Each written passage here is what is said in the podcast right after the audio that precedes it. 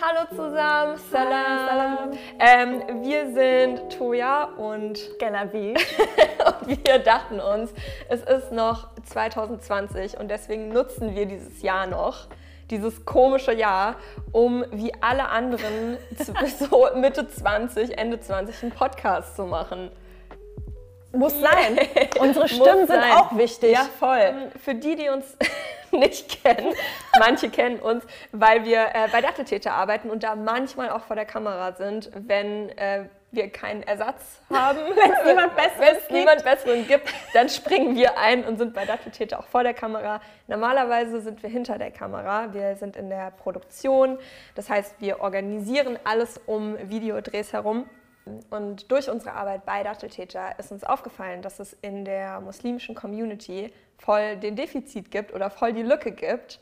Und zwar ähm, eine Plattform, ein Safe Space für Konvertiten und Glaubenssuchende. Das haben wir gemerkt, weil wir sehr schnell wahrgenommen haben, dass wir irgendwie ziemlich alleine sind und äh, uns selber so eine Plattform gewünscht haben. Und dann dachten wir, ey, man kann meckern oder man kann Dinge einfach auch machen. Also es soll einmal eine Gesprächsreihe sein, wo wir über Sachen sprechen, die uns beschäftigt haben, vielleicht in unserem Prozess zu konvertieren, auch heute wahrscheinlich immer noch ähm, von Beziehung zu Karriere zu allem Möglichen in der Community ankommen. Ähm, wir wollen aber auch Gäste einladen, die uns einfach ein paar Sachen erklären, weil wir sind, wir sind neu hier. Es gibt Fragen über viele Dinge. Ähm, ich glaube, egal äh, wie lange man sich mit Glauben beschäftigt, man hat dann nie ausgelernt. Und äh, gleichzeitig wollen wir auch eine Plattform auf Instagram machen, die offen ist, die ein Safe Space ist für Leute, die einfach Fragen haben. Mhm. Wir fangen an mit dem Elefanten im Raum. Und zwar, wir sind konvertiert da ist natürlich immer die Frage, wie? Warum? Warum nicht Buddhismus? Warum entscheidet man sich freiwillig für den Islam? Als Frau in Deutschland. What? Also genau, und das äh, wollen wir euch ein bisschen erzählen. Ähm, ich habe auf Datteltäter mit meiner Mutter ein Video darüber gemacht und über meine Konversion geredet, beziehungsweise auch, wie meine Familie so ein bisschen reagiert hat. Und da haben mir super, super viele Leute im Nachhinein geschrieben, mir Fragen gestellt und ich dachte, das ist für uns beide, glaube ich, irgendwie ein schönerer Space, so ein bisschen persönlich zu werden, als ja. jetzt auf so einem großen YouTube-Kanal. Ich stelle dir einfach mal die erste Frage. Okay. Seit wann bist du konvertiert? Ich bin mit 16 konvertiert, also so ungefähr 16. So. Ähm, es fängt natürlich immer ein bisschen vorher an, ne? aber so, wo ich gesagt habe, okay, ganz klar, jetzt, ich entscheide mich dafür, war dann so ungefähr mit 16 und ich bin jetzt 28. Also Krass, dann hast du ja sogar schon, da hast ja schon eine Dekade durch. Stimmt. Krass.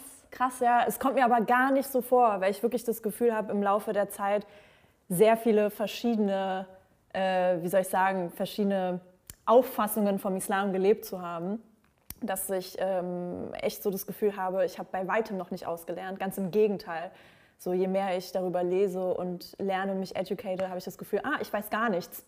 okay, great, cool. Ähm, ja, deswegen kommt es mir gar nicht so vor, aber ja, stimmt, mit 16. Und bei dir? Ähm, ich bin, ich habe mit 19 angefangen zu praktizieren. Ähm, das heißt, ich habe aufgehört, Alkohol zu trinken, ich habe kein Schweinefleisch mehr gegessen, ich habe angefangen zu beten, ich habe mitgefastet, also ich habe Ramadan mitgemacht und ich habe eine ganze Zeit lang erstmal nur praktiziert, ohne dass ich mich jetzt hm, so offiziell bekannt habe. Mhm. Das hatte mehrere Gründe, auch weil ich immer den Wunsch hatte, meine Familie bei allem mitzunehmen. Und äh, so in meinem Kopf war die perfekte Version, dass wenn ich konvertiere, meine ganze Familie mitkonvertiert. Es ist nicht passiert. Spoiler-Alarm. So, das ist äh, leider nicht die Geschichte. Ähm, aber genau, mit äh, 19 habe ich sozusagen angefangen, mich eigentlich auch als Muslimin zu sehen. Und mit 23 oder mit 22, ich weiß es auch gar nicht mehr. Ich glaube, naja, 2018 war es auf jeden Fall. Also ungefähr vor drei Jahren bin ich dann offiziell konvertiert. Also hast du die Schada gesprochen? Da habe ich die Schada gesprochen, nachdem ich sie schon ganz oft im Gebet gesprochen habe. Aber dann habe ich schon mal so for real gemacht. Okay. Nee, cool. Genau. Ist auch interessant, erstmal so anzufangen. Voll. so erstmal richtig lange Zeit gelassen. Erstmal so fünf Jahre lang, nee, vier Jahre lang einfach nur, einfach nur mitgemacht. Aber ich finde es ich find krass interessant, weil du halt äh, den Glauben wirklich äh, aus Erfahrung heraus wahrgenommen hast und gelebt hast.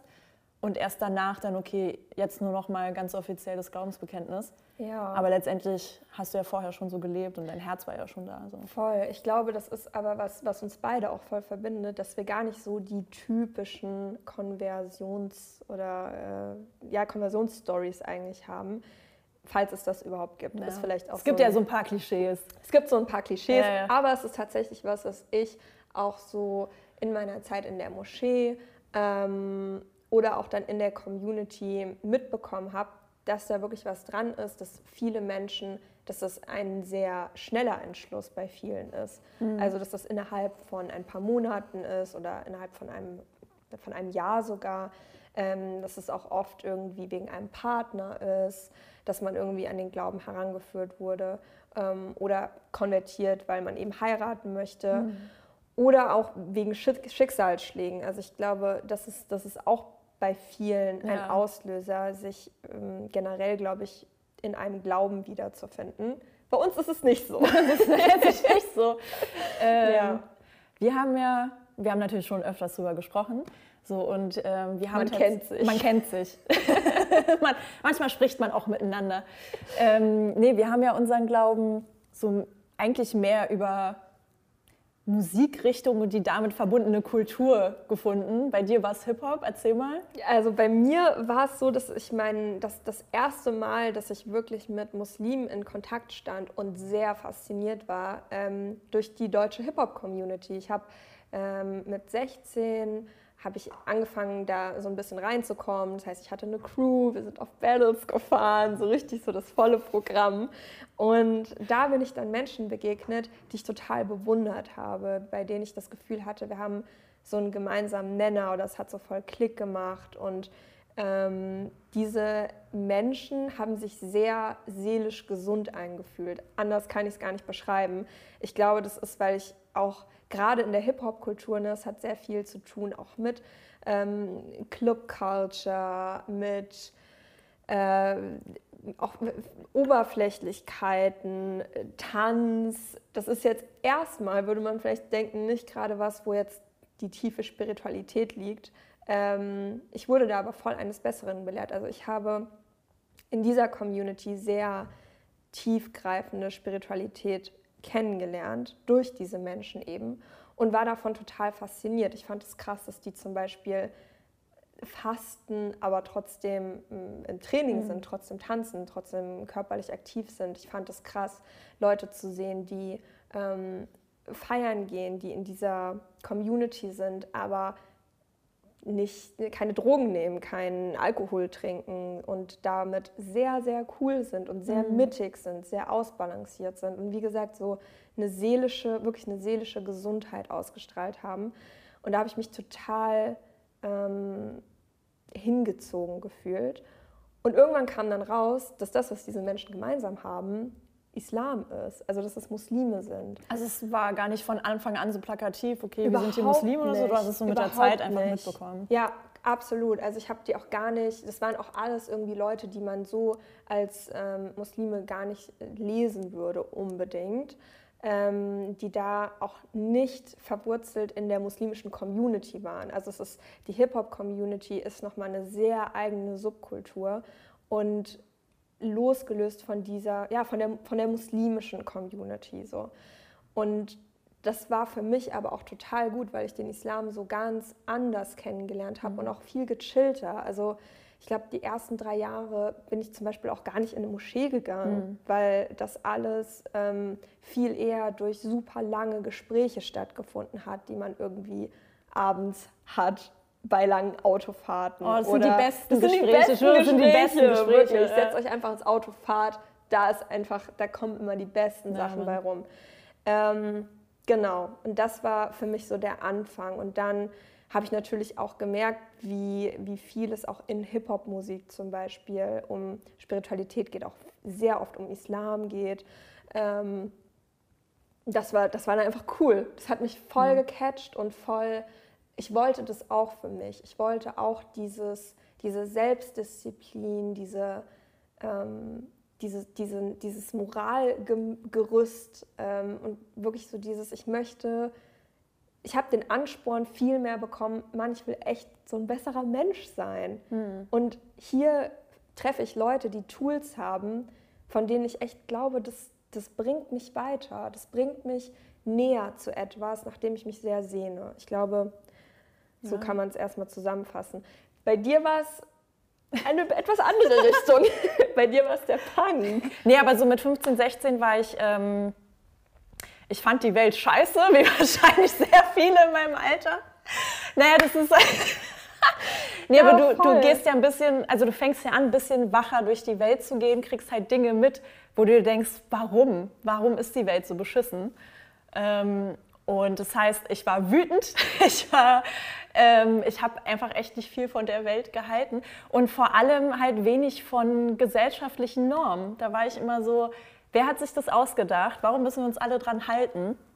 Ähm, das kommt aber tatsächlich auch so ein bisschen aus meiner persischen Kultur. Also meine Eltern sind Iraner und wir waren auch immer jedes Jahr im Iran für so sechs bis acht Wochen. Ihr kennt es, man fliegt eine Woche früher, bevor die Sommerferien losgehen, los.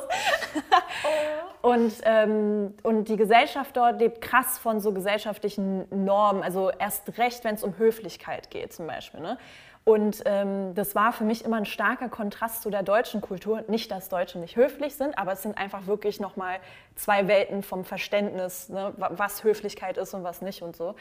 Und äh, deswegen war ich immer in der, wie ich heute finde, privilegierten Position, da immer das so ein bisschen von außen betrachten zu können. Mm, ja. so, ähm, und, und auch den Mut zu haben, äh, einfach das zu hinterfragen. Ne? Warum ist es dort so, warum ist es hier so und wer hat sich das ausgedacht? Das war immer so meine, meine Standardfrage. Und äh, ja, dann habe ich so durch äh, MTV, ich war ein totales MTV-Kind, ich habe es richtig geliebt, ey, ähm, bin ich dann auch so ein bisschen in die, in die Rockszene gerutscht.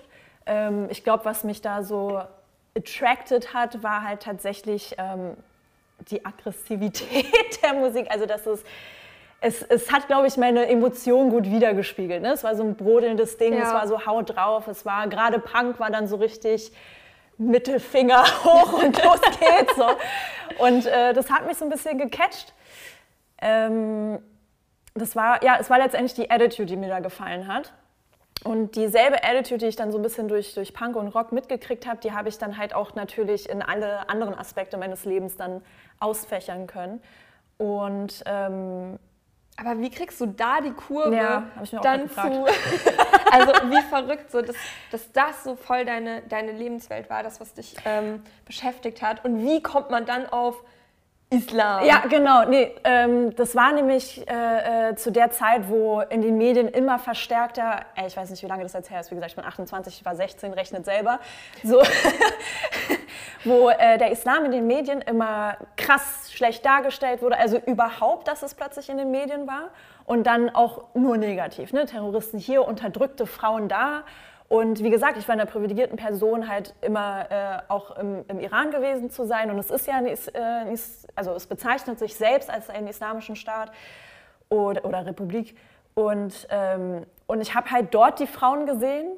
Ich habe aber auch hier in Berlin meine ganzen Mitschüler und Freundinnen gesehen, die Muslime waren, die teilweise Hijab getragen haben, ja. teilweise auch nicht und so.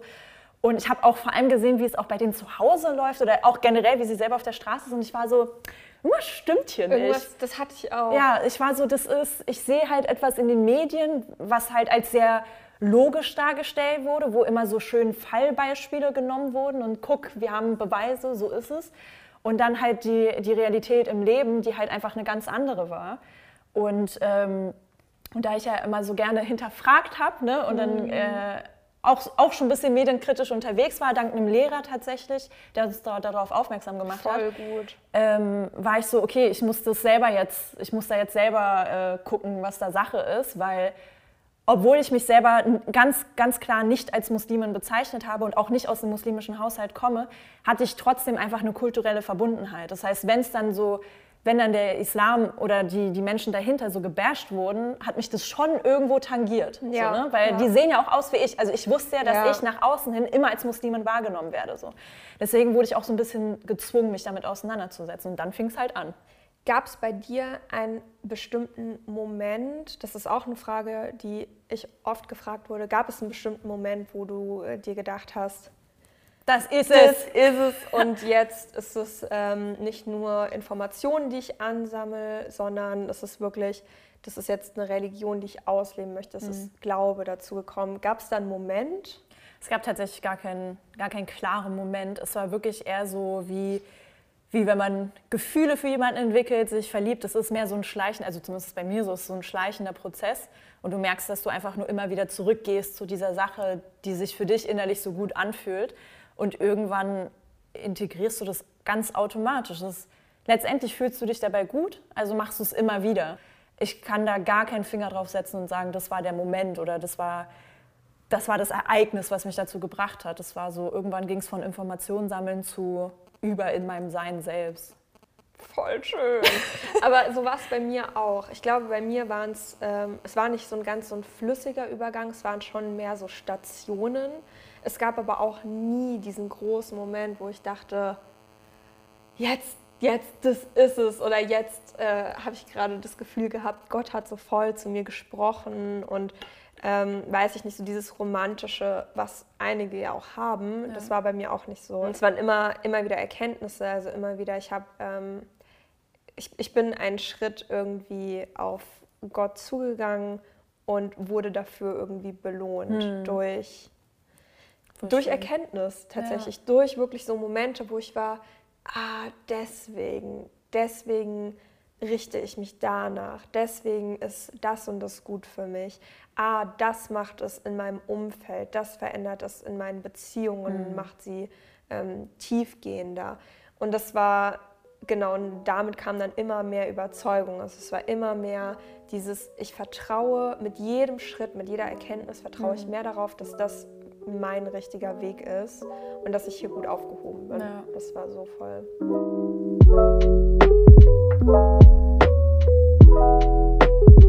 Kannst du dich daran erinnern, als du ähm, die Shahada gesprochen hast? Und weißt nee. du noch, mit, mit wem das war oder so? Ich glaube, nee, ich weiß es tatsächlich gar nicht mehr. Es kann ja, nee, also ich könnte jetzt irgendwelche Namen nennen. Also das Ding war, auch das war echt so ziemlich unspektakulär.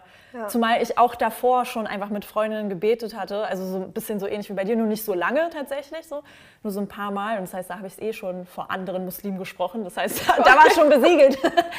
nee, ähm, das war echt gar nicht so ein, so ein spektakulärer Moment, was ich, das klingt jetzt vielleicht ein bisschen nüchtern, aber ich finde das überhaupt nicht schlimm.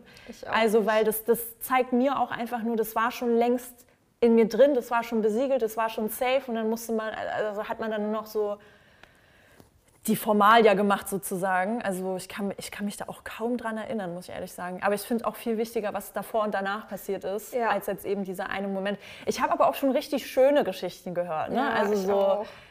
Freunde, die dann halt wirklich dann mit anderen Freundinnen in die Moschee gegangen sind und dann wurde es super emotional und so. Das ist auch super schön, aber bei mir war es nicht so. Ja, bei mir war es auch auch eher nüchtern. Also ich hatte immer mal wieder, also wie gesagt, ich habe lange praktiziert, bevor ja. ich konvertiert bin und ich hatte natürlich immer wieder Gedanken, jetzt, jetzt machst du es. Aber irgendwas in meinem Hinterkopf war dann immer noch so, es war, es war so ein Zweifel da. Mhm. Nicht ein Zweifel an der Religion oder an Allah, aber ein Zweifel an mir. Also ein Zweifel, bist mhm. du da wirklich für ready? Oder machst du es gerade aus Ego-Gründen? Also machst du es ah, gerade, ja. weil, mm, weil es vielleicht wirklich eine Phase ist und ich mich gerade irgendwie so ein bisschen rebellieren mhm. möchte mhm. gegenüber meiner Familie? Oder mache ich es, weil ich jemandem etwas beweisen möchte? Ja.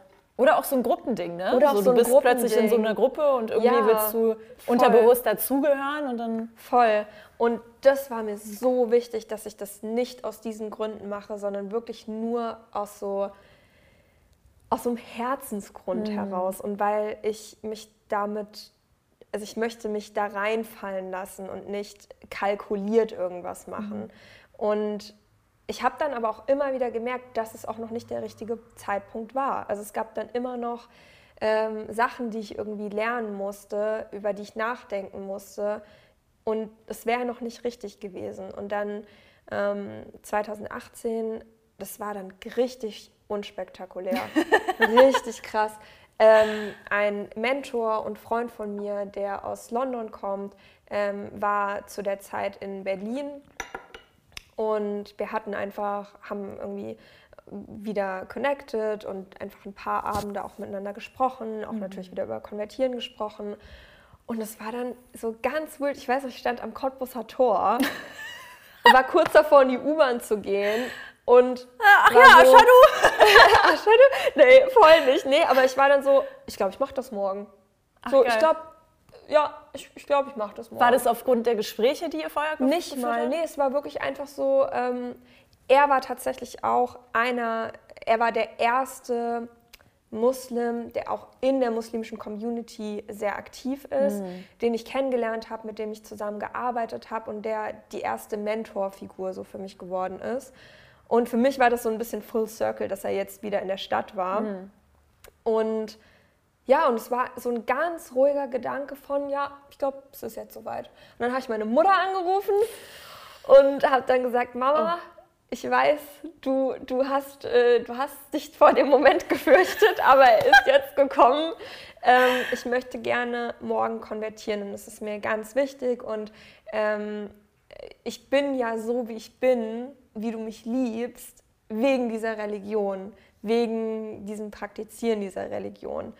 Und ich dachte wirklich, dass sie sauer wird. Ja. Aber sie hat sehr cool reagiert. Sie hat dann letztendlich nur gesagt, das ist dein Weg und danke, dass du mich auf dem Weg mitnimmst. Mhm. Und dass du es nicht einfach machst, ja. sondern dass du mir das einfach sagst und dass es dir noch wichtig ist. Also sie hat mir so voll ihren Segen gegeben sie findet es nicht gut.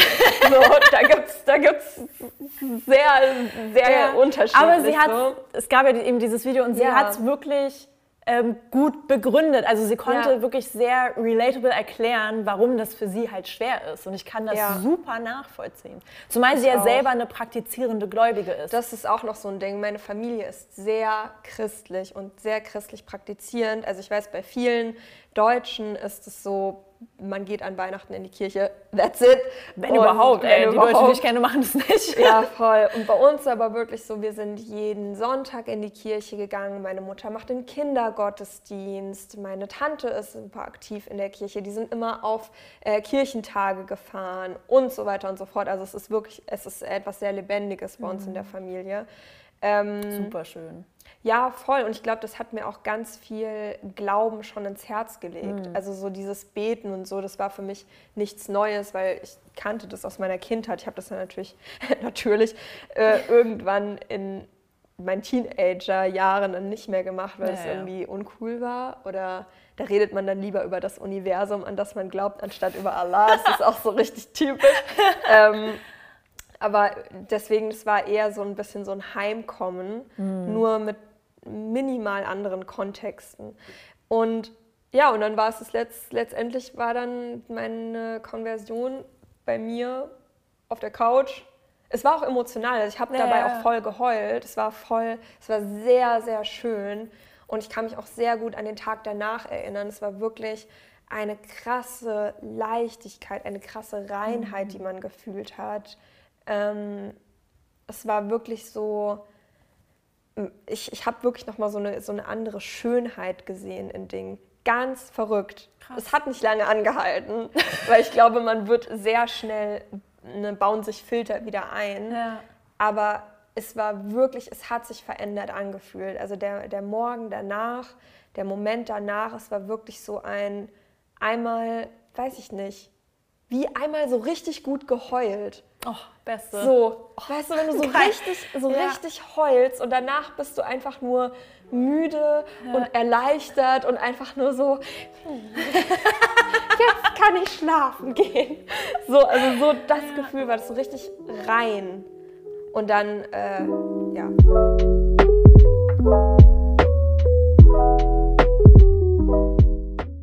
Gut, deine Mutter hast du ja irgendwo die ganze Zeit über mitgenommen, aber wie ging letztendlich deine Familie mit dem Ganzen um? Ähm, also ich glaube, was voll wichtig ist, um auch so ein bisschen Kontext zu meiner Familie zu haben. Meine Familie ist sehr christlich praktizierend. Das heißt, äh, es ist nicht nur so einmal im Jahr an Weihnachten in die Kirche gehen, sondern meine Mutter macht zum Beispiel den Kindergottesdienst bei uns in der Gemeinde. Meine Tante ist sehr engagiert und ist in Vereinen. Ähm, die waren immer auf Kirchentagen und sowas. Ähm, und auch im Alltag, also es wurde bei uns früher auch zu Hause gebetet und so. Ähm, das ist also sehr verankert. Ähm, mir war also von Anfang an bewusst, dass es für die schon irgendwie schmerzlich ist, mhm. wenn ich mich dagegen entscheide, weil das ja etwas ist, was unsere Familie auch sehr zusammenschweißt, was eine sehr wichtige Gemeinsamkeit ist. Ähm, und ich glaube, was ich da jedem auch nur raten kann, ist mit viel Verständnis und mit viel Geduld dran zu gehen. Ähm, ich hatte immer so einen Leitspruch, den mir eine Freundin auch mal gesagt hat. Äh, eine der schlimmsten Sünden ist das Herzenbrechen. Ähm, und auch mein Verständnis vom Islam war und ist, dass es um ganz viel um Menschlichkeit geht, dass es ganz viel darum geht, wie du anderen Menschen begegnest und ähm, gerade deinen Familienmitgliedern, gerade ähm, den älteren Personen in deiner Familie, gerade deinen Eltern. Mhm. Ähm, genau, und ich habe mir immer im Kopf behalten, dass es okay ist, wenn meine Eltern, wenn meine Familie ihre Ängste äußern, ihr Unverständnis äußern, kritisch dem Ganzen ja. gegenüberstehen, weil das ist irgendwo auch ihr Job. Also der Job meiner Mutter ist es, mich zu beschützen mhm. oder ähm, auch zu sehen, dass ich nicht vom, vom Weg abkomme. Und natürlich ist man da erstmal skeptisch, wenn das Kind einen Lebenswandel hat und etwas nachgeht, was außerhalb deines eigenen Horizontes liegt, außerhalb deines eigenen ähm, Wissens und auf einmal anfängt, sich mit etwas zu beschäftigen, zu dem du selbst überhaupt keine Berührungspunkte hast. Das heißt, ich habe es ähm, voll als meine Aufgabe gesehen, durch gesundes Streiten, durch Diskutieren diese Berührungspunkte erstmal zu schaffen und auch ähm, immer wieder die Gemeinsamkeiten zwischen den Religionen ähm, aufzuzeigen, ähm, immer wieder zu versichern, immer wieder teilhaben zu lassen, was meine Entwicklung ist, was mir wichtig ist, warum mir das wichtig ist, warum ich das liebe und warum mir das gut tut. Also immer wieder mit dem Anspruch, Mama, mach dir keine Sorgen, mir geht's gut bei der Sache und es macht gute Dinge in meinem Leben und ich bin glücklich damit. Ähm, und ich glaube, das ist voll die gute Basis, um mit der eigenen Familie darüber zu reden. Ähm, und auch zu akzeptieren, das musste ich auch erst lernen, ähm, es ist okay, wenn die nicht mit dir konvertieren und es ist okay, wenn die nicht ähm, dir beide Daumen hoch geben und mhm. sagen, ich finde es so super, dass du das machst. Ähm, ich glaube, da das Wichtigste dabei ist einfach Respekt und dieses agree to disagree. Und mhm. wir können uns trotzdem lieben, auch wenn wir nicht der gleichen Meinung sind, solange wir sehen, dass es dem anderen gut tut, dass der andere ähm, glücklich ist und ja, und das ist eigentlich, das ist ja auch förderlich für die Familie. Also wenn Individuen in der Familie gesund sind, glücklich sind, Absolut, erfüllt ja. sind, bringt es ja auch voll, voll was Gutes in, diesen, in dieses System, in diesen Kosmos rein. Ähm, genau, das ist unterschiedliche Familienmitglieder nehmen das unterschiedlich auf. Ähm, ich habe dann auch schnell so ein bisschen die Position eingenommen von der Spokesperson für Muslime und generell alle ähm, marginalisierten Gruppen in Deutschland. Das war ein bisschen weird. Auch davon musste man wieder ein bisschen runterkommen. Ähm, auch da war immer wieder, so wie ich das jetzt verstehe, so wie meine Meinung ist, so wie ich Sachen einordne, auch das gilt nicht für alle. Mhm. Und nur weil ich dann der Zugang war, das wurde dann manchmal ein bisschen bisschen zu viel darauf gesetzt, was ich ja auch gerade erst neu gelernt habe. Ähm, aber auch da, ich glaube, wirklich durch viel kommunizieren und auch sich öffnen und sich verletzlich machen, nimmt man schon direkt sehr viel Wind aus den Segeln. Ähm, genau, und immer wieder, immer wieder aufeinander zugehen. Ich glaube, das ist auch so ein bisschen unsere Pflicht mhm. als Muslime. Und ich finde es immer sehr schade, wenn Menschen mit ihren Familien brechen. Ich verstehe, dass das alles auch nur bis zu einem bestimmten Punkt geht, dass wenn da wirklich gar kein Verständnis mhm. kommt, ähm, dass man sich dann irgendwann nicht mehr aufeinander einlassen kann. Aber mir war es immer ganz wichtig, dass ich alles versuche, dass ähm, diese Menschen, die mir so wichtig sind, die mich großgezogen haben, die mein ähm, soziales Umfeld sind, dass die ähm, nicht das Gefühl haben, dass ich ihnen fremd werde, nicht das Gefühl haben, dass sie mich verlieren oder dass ich genau, dass da, dass da, dass sie mich nicht mehr erreichen können, sondern ich bin immer da gewesen, um zu diskutieren, um zu reden, auch wenn es anstrengend war. Mhm. So und ich glaube, das, ja. Wie war das bei dir? Weil ich du hast ja nochmal da einen anderen Background. Du hast eben gesagt, auch die ähm, iranische Kultur ist auch voll verwoben mhm. mit natürlich Islam, Muslim. Und deine Eltern haben sich ja dann irgendwann dazu entschieden, dass sie nicht mehr praktizieren wollen oder nicht mehr. Ähm, Wahrscheinlich auch nie richtig praktiziert haben. Vielleicht auch das, aber wie war das? Weil die hatten ja schon eine Meinung darüber. Ja. Bei mir war es ja so, die waren einfach ahnungslos. Mhm. Aber deine Familie, die hatte schon eine Meinung. Ja. Wie war das bei, bei euch? Also äh, meine Familie, vor allem meine Mutter, die hat ihre eigenen Erfahrungen damit gemacht, die hatte ihr eigenes Wissen darüber, wie auch immer. Ähm, das heißt, da gab es nochmal irgendwo andere Probleme, weil sie ist ähm, ja. in der Zeit aufgewachsen, also sie ist im Iran aufgewachsen, in der Zeit, wo es dann den, den Umbruch gab. Also ich werde jetzt nicht zu sehr da ausschweifen in der Geschichte, ich glaube, da bräuchte man eine eigene Episode für. Ähm, aber da gab es halt eben diese sogenannte Islamische Revolution. Das heißt, ihr Verständnis vom Islam war sehr politisch, mm. ähm, weil sie es aber auch nicht anders kannte. So, ne? Also das ist der Islam, den sie halt äh, kennengelernt hat. Du hast schon gemerkt, irgendwo emotional, ähm, das hat halt einfach viel, also viel negativen Einfluss in ihrer Kindheit gehabt. Und das kannst du nicht einfach so ablegen oder dann halt Voll. sagen, okay, ich äh, mache das jetzt nur rational und intellektuell und beurteile so den Islam. So, da, da gab es einfach viel zu viele Emotionen. Das heißt, ähm, wenn wir dann irgendwie immer mehr in so Gesprächen kamen, wo, ähm, wo, wo sie sich dann dachte, okay, das, ich weiß das und das über den Islam, ähm, wie kommst du denn auf deine Schlussfolgerung, die so ganz anders ist als meine? So, ne? mhm. ne? ähm, und, und da gab es an den Punkten immer so viel Diskussion. Und ich muss sagen, im Nachhinein war es das Beste, was hätte passieren können, weil ich halt da das erste Mal gemerkt habe, ach krass, den Islam gibt es nicht. Äh, der Islam, der von der Regierung dort gelebt wird, ist ein anderer als der von der Bevölkerung, ist ein anderer als der äh, von den Leuten außerhalb Irans.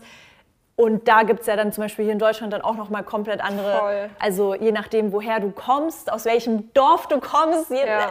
das wird anders aufgenommen, anders gelebt. Ähm, und, und das hat mir in der Hinsicht da voll die Augen geöffnet. Ähm, irgendwann kamen wir dann auch zu einem Punkt, wo wir auch einfach aufgehört haben, darüber zu diskutieren, weil irgendwann hast du alles gesagt, was es zu sagen ja, gibt. Voll. Und vor allem, ich glaube, das war wirklich der springende Punkt, sie hat halt gemerkt, okay, so viel verändert sich gar nicht. Ja. So viel verändert sich. Ich bin ja halt nicht, also ihre größte Angst war letztendlich, dass ich voll in so eine radikale Schiene gehe. Ich glaube, das ist immer die Angst. Es ist immer die Angst, dass du absolut eine radikale Schiene, nicht mal, dass du irgendwo hingehst und dich in die Luft jagst, aber halt plötzlich anfängst, so eine Vollverschleierung anzunehmen und, und also deren Verständnis von radikal, ne? Ja, ja, voll. Äh, und ähm, ja, einfach wirklich einen krassen, extremen Lebenswandel hinlegst, der halt nichts mit der Person zu tun hat, die du halt vorher warst. Und es war in meinem Fall überhaupt nicht so. Also es war ja. wirklich mehr so ein, äh, ja, so ein Ineinandergehen von, von der Person, die schon war, zu dem, zu dem neuen Ding, was man angenommen hat, aber man war sich trotzdem nicht fremd.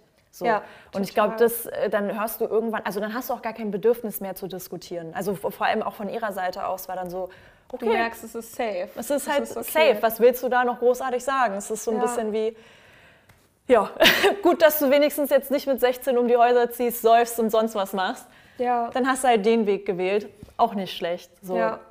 Total. Und ich glaube deswegen, also ja, ein paar Streitigkeiten gab es immer, aber sehr, sehr wichtig, finde ich. Wirklich ja. auch wichtig, um gezwungenermaßen sich selber und seinen Glauben nochmal zu reflektieren. Ne? Also wenn du da dann nicht irgendwie gegenhalten kannst, dann muss man sich auch ein bisschen fragen, wie fest bist du da in deinem Glauben. Ne? Also ähm, ja.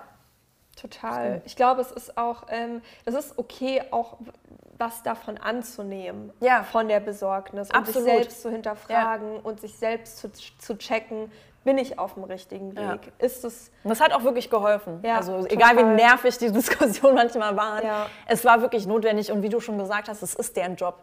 Ja. So, das darf man nicht vergessen. Und solange Liebe und Respekt immer noch so der, der Leitfaden ist, Es ist okay. Das ist absolut in Ordnung. Ja. Ja. Was sind Dinge, die dir bei deiner Konversion oder auch als Konvertierte gefehlt haben?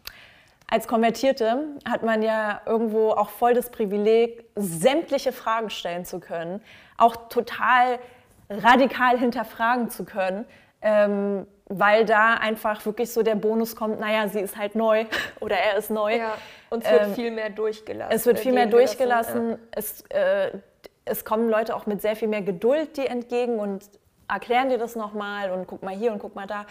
Ähm, das heißt, diese, diese Position habe ich gut und gerne genutzt und äh, das war halt noch das Überbleibsel von dem Punksein, dass ich da einfach sehr gerne ähm, auch provozierend manchmal hinterfragt habe.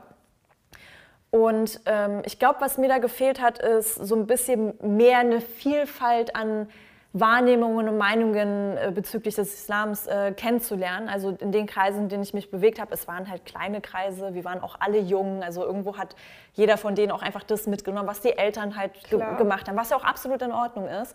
Aber wenn du dann halt als so frischer Kopf hinkommst und ganz, ganz viel hinterfragst, was andere irgendwie als selbstverständlich nehmen, weil sie damit aufgewachsen sind, dann bist du da ein bisschen alleine.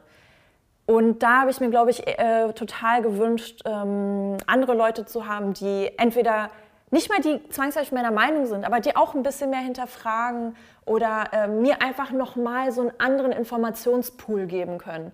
Das ging schon alles ein bisschen sehr in die gleiche Richtung und das hat mir total gefehlt. Ähm, ja, Voll gut. Ähm, war bei mir, unterschreibe ich auch genauso. Also ich hatte ähm, immer das Gefühl, dass ich nicht so ganz zu dieser muslimischen Community gehöre, ähm, aber irgendwie auch nicht mehr ganz zu, weiß ich nicht, den deutschen Kartoffeln.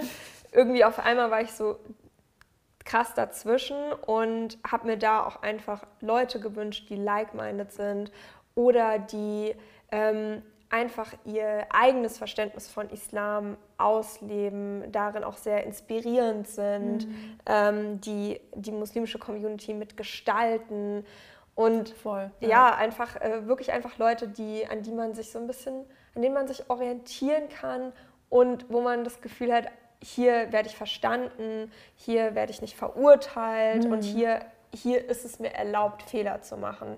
Ich glaube, das ist das war für mich so das allergrößte, einfach ein wirklich ein Safe Space, wo man wo man Fehler machen darf und wo man Mensch sein darf Ja. und sagen darf, ey, wir versuchen doch alle, es irgendwie einfach nur rauszufinden und es gut zu machen.